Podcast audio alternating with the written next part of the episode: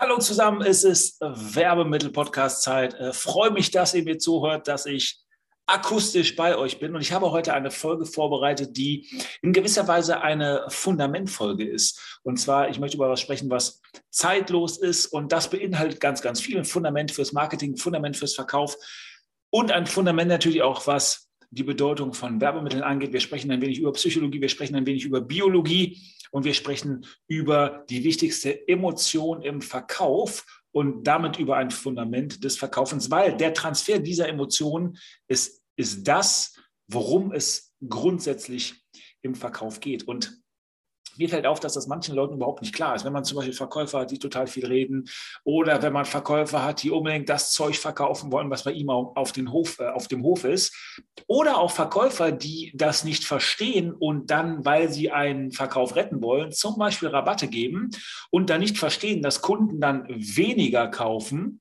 statt mehr, weil jemand einen Rabatt gibt. Und das verstehen wir nur, was ich jetzt meine, wenn wir ein wenig zu den Fundamenten gehen. Und ich leite das ganz gerne ein, indem wir mal nicht über das Verkaufen, sondern über das Kaufen sprechen. Ganz konkret steckt dahinter die Idee, dass äh, man etwas äh, gut versteht, wenn man sich mit dem Gegenteil beschäftigt. Bedeutet, wenn man zum Beispiel lehren will, wenn man jemandem etwas beibringen will, macht das ja durchaus Sinn, sich mal damit zu beschäftigen, wie Lernen funktioniert.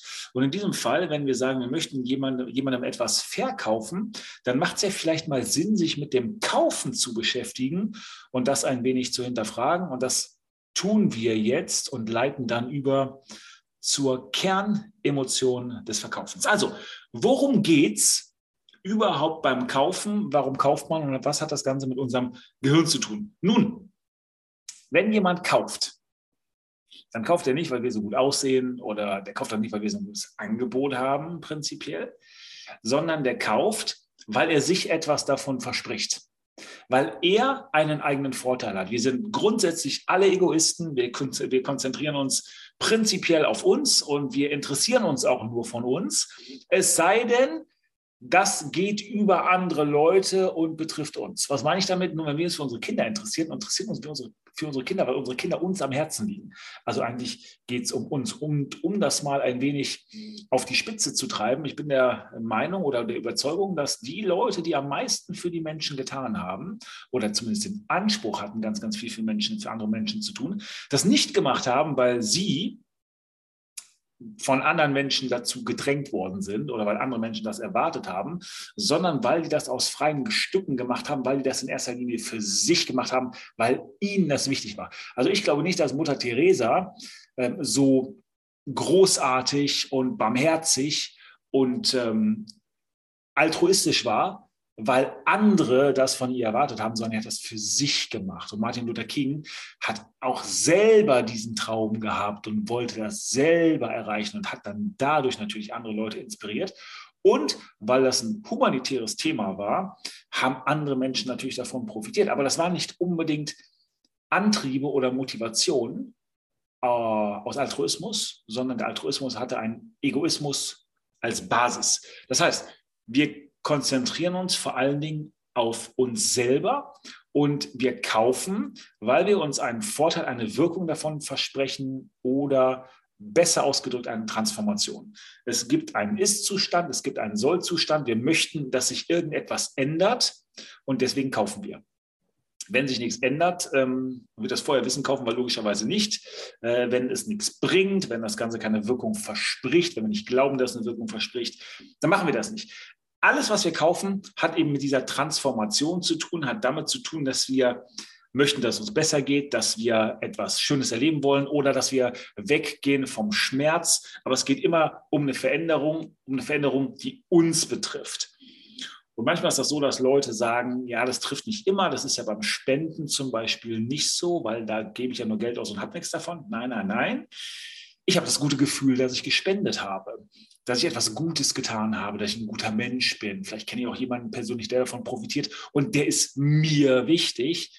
Ähm, manchmal ist das auch so eine Art Ablasshandel, dass ich was spende oder ähm, jemandem irgendetwas gebe und dann mein Gewissen damit bereinigen kann. Aber es geht immer um das, was für uns gut ist. Das war der erste Flock, den wir einschlagen wollen. Und jetzt kommen, wollen, jetzt kommen wir nochmal zu einem zweiten Vlog und beschäftigen uns ein wenig mit unserem Gehirn und stellen uns die Frage, wofür ist unser Gehirn eigentlich da? Unser Gehirn, und das für euch, von, von manche von euch ist vielleicht eine, eine krasse Erkenntnis, äh, nämlich für die Leute, die sich fragen, warum ihr Leben so scheiße ist oder warum sie so oft unglücklich sind. Wofür ist das Gehirn da? Was ist der Zweck des Gehirns? Der Zweck des Gehirns ist es, dass wir überleben. Dafür ist unser Gehirn gemacht. Aus Sicht auf unser eigenes Leben und damit auf Sicht unserer Sippe und der kompletten Evolution. Es geht ums Überleben des Individuums, damit der Art, der Spezies etc. Das Gehirn ist gemacht, damit wir überleben. Das Gehirn ist nicht dafür gemacht, dass wir glücklich werden. Der Autopilot unseres Gehirns, die Standardkonfiguration, das, was das Gehirn von Amts wegen macht, ist Überleben, nicht glücklich sein. Glücklich sein müssen wir also extra machen, müssen wir unserem Gehirn sagen, müssen wir uns mit beschäftigen. Oder anders gesagt, glücklich sein ist Arbeit. Überleben tun wir von alleine. Aber vielleicht schlecht, vielleicht miserabel, vielleicht unglücklich. Das ist separate Arbeit und fordert Aufwand. Und haben wir schon ein paar Mal darüber gesprochen, das Gehirn möchte eigentlich keinen Aufwand haben.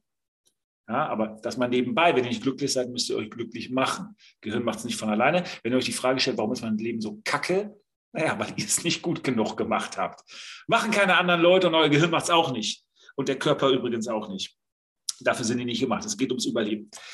Wenn das Überleben so wichtig ist und wenn unser Gehirn im Grunde genommen sich nur sehr, sehr, sehr langsam ändert, aber in den letzten 200 Jahren die Industrialisierung dafür gesorgt hat, dass sich die Welt sehr, sehr schnell verändert und eigentlich unser Gehirn irgendwann verloren hat. Unser Gehirn ist ja auf diese Welt gar nicht vorbereitet, auf die Technik und auf diese ganzen Dinge, sondern unser Gehirn hat das letzte wirkliche Update vor ungefähr 30.000 Jahren bekommen. Also man spricht da von der sogenannten Steinzeitarchitektur des Gehirns.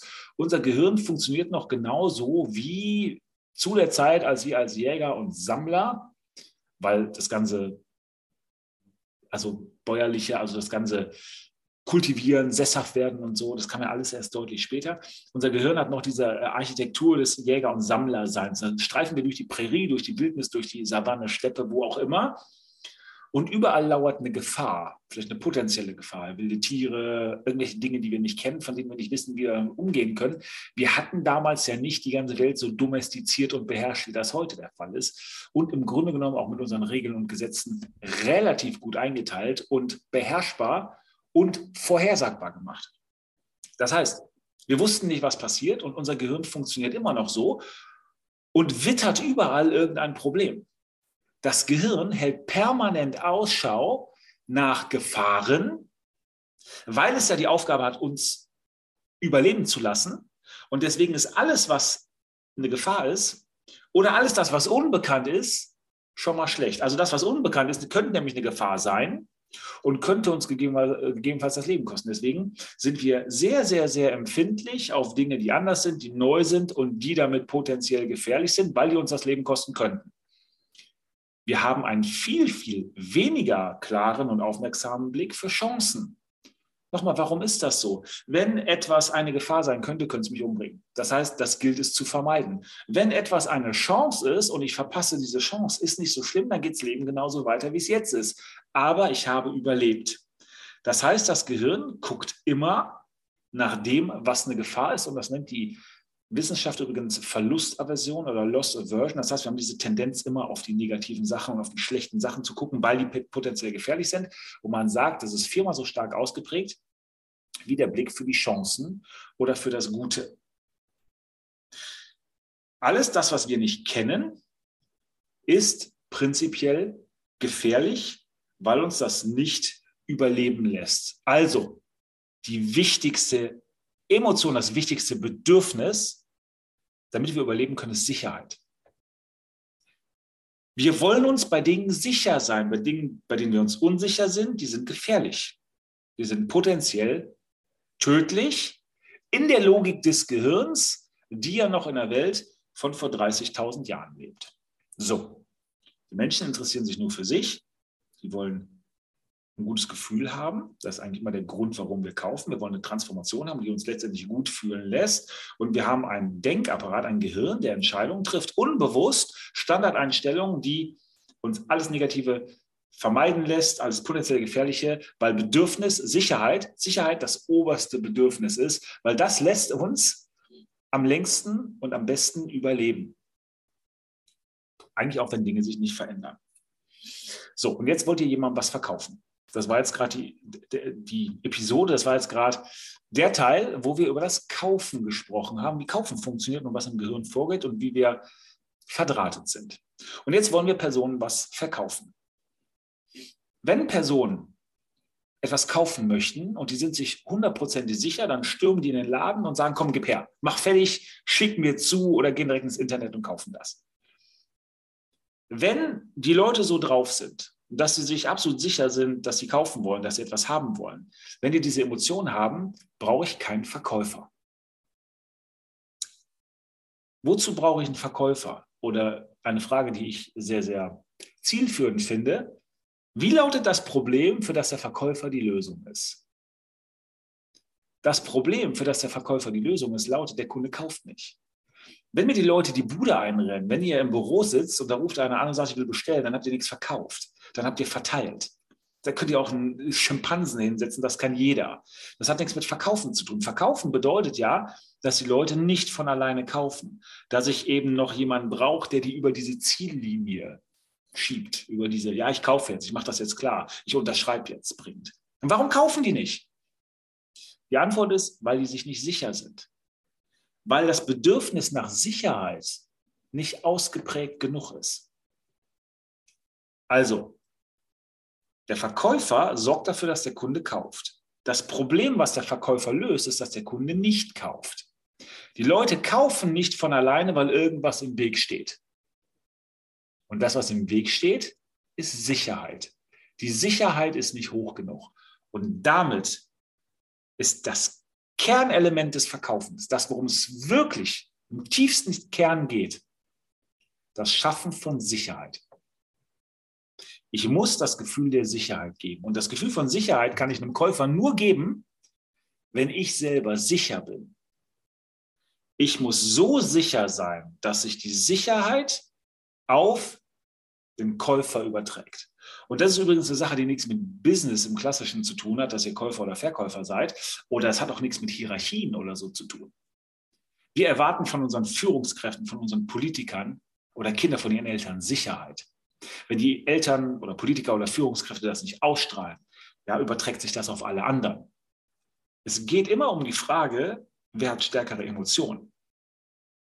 Hat jemand stärkere schwache Emotionen, Unsicherheit oder sind die starken Emotionen stärker? Und wer beeinflusst wen? Wenn ihr Verkäufer seid, bedeutet das, dass die andere Seite nicht sicher ist und ihr müsst Sicherheit übertragen. Verkaufen ist ein Transfer von Sicherheit, Transfer von Emotionen und ganz konkret der Transfer von Sicherheit. Sicherheit ist die wichtigste Emotion im Vertrieb, wenn ihr über jemanden überzeugen wollt. Nicht generell. Wenn ihr nach Hause geht und ihr wart ein guter Verkäufer und ihr habt viel Sicherheit übertragen, ja, bringt diese Sicherheit mit, nicht mit nach Hause. Zu Hause ist das nicht die beste Emotion. Zu Hause ist wahrscheinlich Empathie die beste Emotion. Aber wenn ihr kleine Kinder habt, ist das Liebe. Aber im Vertrieb, im Verkauf ist Sicherheit die wichtigste Emotion. Und nochmal, das kann auch auf ganz anderen Gebieten sein. Ich, ich war mal mit einem Freund oder wir waren mal mit einer Gruppe von Leuten, schon boah, bestimmt 20 Jahre her, waren wir feiern in Düsseldorf, meine ich ähm, und sind danach noch zu McDonalds gegangen. Und einer, Markus heißt der, der hat dann was bestellt und die Leute haben gesagt, das gibt es nicht. Der hat aber schon ein bisschen was getrunken und er war sich aber todsicher, dass es das gibt. Und hat er gesagt, ja klar gibt es das und guck mal richtig nach. Und habe ich doch letztens hier gegessen und so weiter. Der war 100% sicher, dass der im Recht ist, dass das stimmt, was er sagt. Der war sich sicher, jede Pore von dem hat das ausgeatmet. Der war so sicher, dass er diese Sicherheit, dass, es das gibt, übertragen hat auf die Leute, die bei McDonalds hinter der Theke standen. Die haben erst gesagt, das gibt es nicht, aber der, der, hat so darauf beharrt, dass, die, dass der, der, Typ, der da stand, der hat, angefangen, seine, der hat angefangen, seine Kollegen zu fragen. Und hat gesagt, hier, wo gibt es das, haben wir das und so weiter. Und haben die auch gesagt, das gibt es nicht. Ne, wissen wir nichts von, so waren die sich auch unsicher. Dann haben die den Chef gefragt. Dann kam einer an und hat den Promotion-Plan rausgeholt für die nächsten Wochen. Also ja, McDonald's hat ja immer irgendwelche Specials oder Promotions, damals war das irgendwie Lost Wochos oder keine Ahnung was, haben die sich diese ganzen Sachen rausgeholt und haben gesagt, ja, vielleicht gibt es das ja irgendwann in ein, zwei oder drei oder vier Wochen oder so. Also der Markus hat seine Sicherheit komplett übertragen auf die oder hat die in dem Fall dann unsicher gemacht. Die waren sich ihrer Sache nicht mehr sicher, weil die sich der Sache von Markus sicher waren, dass es das gab. Nachher hat sich dann rausgestellt, der war schon so angetrunken, der hat, was, der hat bei McDonalds was bestellt, was bei Burger King gibt. Ja? Hat er nicht extra gemacht und deswegen war der auch nicht unsicher oder das war für den auch kein Witz, also der hat komplett diese Sicherheit übertragen. Ja? Also, es geht um Sicherheit. Verkauf ist der Transfer der Emotion Sicherheit. Darum geht es. Und das könnt ihr nur machen, wenn ihr sicher seid, wenn ihr dahinter steht. Und was hat das Ganze jetzt mit Werbemitteln zu tun? Nun, Werbemittel haben zwei sehr, sehr gute Eigenschaften, um eben genau diese Sicherheit zu geben. Also warum setzt man Werbemittel ein? Man setzt Werbemittel ein, weil es funktioniert. Und eine Sache, neben ganz, ganz vielen Sachen, die Werbemittel macht, ist es eben die Sicherheit zu erhöhen, dass man die richtige Entscheidung trifft, dass man den richtigen Partner hat, dass man das richtige Produkt gekauft hat, dass man mit dem richtigen Unternehmen zusammenarbeitet, dass der Preis gerechtfertigt ist. Ich habe es vorhin mal gesagt mit den Rabatten. Wenn, also warum Rabatte Unsicherheit äh, teilweise vermitteln. Wenn ihr einen Preis habt und ihr seid euch nicht sicher, dass der Preis wirklich wertvoll, dass, dass, dass das Produkt seinen, seinen Preis hat, sein, sein, sein Geld wert ist. Und ihr geht mit dem Preis runter. Welches Signal setzt ihr an die Leute? Ich finde das selber so schlecht, dass ich eigentlich gar nicht sicher bin, ob der Preis gerechtfertigt ist. Ihr übertragt Unsicherheit und dann gehen die Leute zurück und sagen, ich will es nicht kaufen. Und schon mal gar nicht zu dem ursprünglichen Preis, den du haben wolltest. Ja, Rabatte in dem Fall vollkommen kontraproduktiv. Aber was wollte ich sagen? Ich wollte erzählen darüber, wie Werbemittel, haptisches Marketing Sicherheit geben kann. Nur zwei Punkte, ich bin jetzt gar nicht dabei, wie ihr die einzelnen Sinne stimuliert, sondern ganz grob, wenn ihr sagt, ihr habt ein Werbemittel und das ist wertig, das macht einen guten Eindruck. Das macht, das überträgt ja die Eigenschaften des Werbemittels, werden ja auf den Übergeber übertragen. Und damit macht ihr euch selber besser oder wertvoller oder hochwertiger Ihr stellt euch anders dar. Ihr könnt damit Sicherheit ausgleichen, die jemand bezüglich eures Produktes oder eures Unternehmens hat. Also wenn jemand der Meinung ist, euer Produkt ist eigentlich nicht hochwertig genug oder anders ausgedrückt, der Preis ist eigentlich zu hoch für das, was ihr an Wert gibt und ihr gibt ein hoch, hochwertiges Giveaway oder Haptical, dann zieht ihr das Thema Sicherheit nach oben, weil jemand sagt, okay, das ist wertig, dann ist tendenziell auch das Produkt, was ich kaufen soll, wertiger oder die Dienstleistung der Leute ist tendenziell wertiger. Gleiches gilt für das Unternehmen. Wenn jemand sagt, ich weiß nicht, ob ich diesem Unternehmen vertrauen kann, ob das gut genug ist, ob das liefert und ihr gebt ein Haptical, was gut ist und was liefert und was einen Sekundärnutzen hat, was die Leute gerne benutzen, ja, dann habt ihr diesen Uplift, dann hebt ihr die Sicherheit, was euer Unternehmen angeht, nach oben, also die entsprechenden Transfereffekte. Und was ihr noch habt, ihr investiert damit in eine Beziehung. Und jetzt kommen wir nochmal zurück auf das Thema Verlustaversion und wir sind in der Savanne und wir gucken immer nach Gefahren, die wir haben. Eine Sache, die extrem wichtig ist für uns, ist das Thema Freund-Feind-Erkennung. Wir wollen uns bei anderen Leuten sicher fühlen. Wir wollen also wissen, dass jemand ein Freund ist. Da gibt es ganz, ganz tolle Sachen im Kopf. Äh, ganz konkret zum Beispiel einige Regionen des Gehirns, die für nichts anderes da sind, als Gesichter zu erkennen und darauf zu schließen, ob jemand zu uns passt mit uns auf einer Wellenlänge ist und wir dem vertrauen können, der also Freund oder Feind ist. Also, es kann ja sein, dass wir dem Unternehmen nicht trauen oder dem Produkt nicht trauen oder der Person dem, des Verkäufers nicht trauen. Wenn wir jetzt mit Hapticals Giveaways arbeiten und jemand gibt uns was, dann signalisiert er damit, dass er Freund ist. Kleine Geschenke erhalten die Freundschaft. Das baut die Unsicherheit bezüglich der Person ab. Und deswegen sind Hapticals, haptisches Marketing, gegenständliche Kommunikation so gut dafür geeignet, die Sicherheit aufzubauen, abzuleveln und insgesamt mehr dafür zu sorgen, dass Leute mit uns ein Geschäft machen oder Partner werden oder mit uns eine Beziehung eingehen. Gilt nicht nur für Geschäftsbeziehungen, aber darauf beziehe ich vor allen Dingen meinen heutigen Podcast. Also, Sicherheit ist die wichtigste Emotion im Vertrieb. Versteht, dass das der Job des Verkäufers ist. Das ist der Job des Verkäufers. Verkäufer, die am Anfang 80 Prozent Redeanteil haben der Kunde 20, die also nicht hören, was der Kunde haben will, die sich also nicht wirklich mit einer Bedarfsanalyse auseinandersetzen, wirklich verstehen wollen, wo das Problem ist. Die triggern in dem Käufer das Gefühl, dass der Kunde, dass der Verkäufer, also der, der so viel geredet hat, sich gar nicht für mich interessiert. Wenn er sich nicht für mich interessiert, wie will er mein Problem lösen? Ich werde unsicher. Wenn jemand mir Fragen stellt, wenn jemand mich reden lässt, wenn jemand in die Tiefe geht, zusammenfasst, paraphrasiert und sagt, habe ich das richtig verstanden? Ist das Ihr Problem? Wollen Sie das lösen? Wollen Sie den Impact haben? Wollen Sie die Wirkung haben? Versteht. Und dann sagt, ich glaube, ich habe genau die richtige Lösung für Sie. Und dann im Nutzen argumentiert und nicht in Features des Programms oder des Produktes oder der Dienstleistung, ja, dann kann man sich fast gar nicht dagegen wehren, weil man nicht das Gefühl hat, der will einem was verkaufen, weil die Sicherheit erhöht wurde. Dann kaufen die Leute. Das ist euer Job als Verkäufer. Und Werbemittel, Hapticals, gegenständliches Marketing, super geeignet, um das Produkt, das Unternehmen und die Person des Verkäufers abzuleveln auf ein höheres Gefühl der Sicherheit. So, ich fürchte, und das ist so meine Tendenz. Ich habe jetzt ganz viele Wiederholungen drin. Ist aber egal. Das ist so wichtig, dass ihr hoffentlich das nicht vergesst und bei euch voll in die Birne gebrannt hat und ihr versteht, dass es nicht darum geht, irgendwelche Features zu nennen oder irgendwie Leute zu belabern oder wie auch Konzentriert euch darauf, den Leuten ein gutes Gefühl zu geben und versteht, dass es vor allen Dingen im Vertrieb, nicht zu Hause, um Sicherheit geht. Ja? Und ihr müsst sicher sein und die Sicherheit auf die anderen Leute übertragen.